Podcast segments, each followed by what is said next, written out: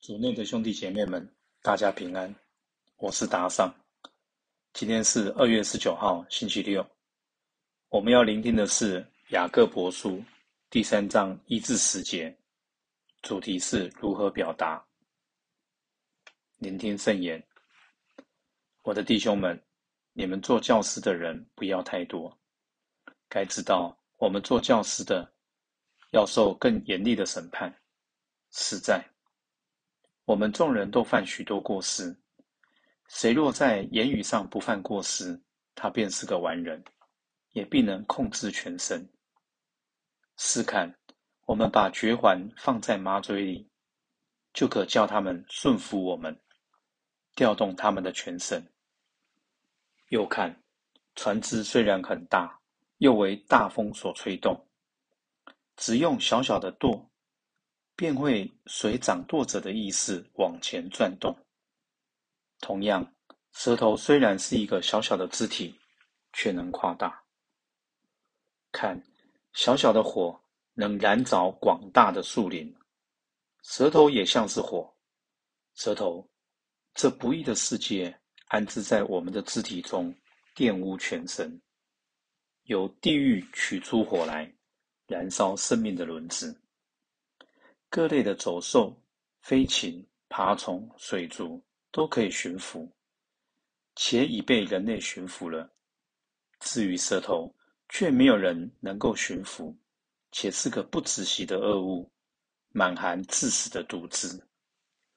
我们用它赞颂上主和父，也用它诅咒那造天主的肖像而受造的人。赞颂与诅咒。竟从同一口里发出，我的弟兄们，这事绝不该这样。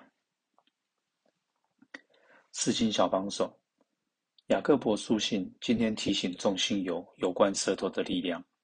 舌头代表我们说话的能力，除了能传递讯息以外，舌头也让我们能够表达自己，与别人建立关系。经文中。把舌头比喻成马嘴里的绝环，和船上的舵一样，虽然体型小，但却有很大的影响力。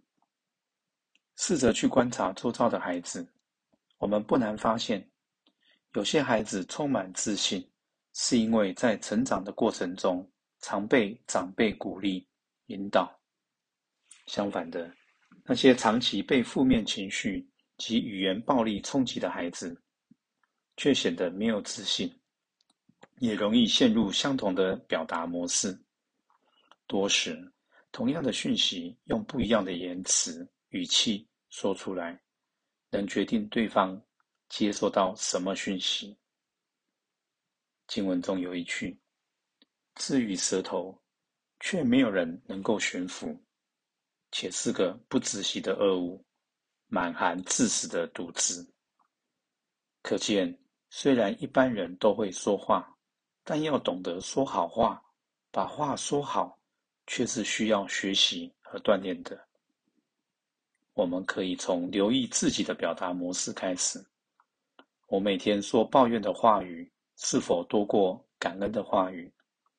挑剔的言辞是否多过赞美？我说话的语气是温柔、有礼貌，表达我对他人的尊敬。还是嚣张又情绪化，不顾及他人的感受。我谈话的内容是否反映我最真实的内心，还是全是虚伪的表面，有意欺骗或隐瞒？如果发现自己的表达方式并没有建设性，对自己或他人造成伤害，让我们谦卑的寻求改变，不要让自己的骄傲借由我们的舌头继续。在我们人际关系上作孽，品尝圣言，默想这句话，赞颂与诅咒尽从同一口里发出，这是绝不该这样。活出圣言，每次当你的一句不恰当的话伤害了他人，就要用一句好话弥补。全心祈祷，主。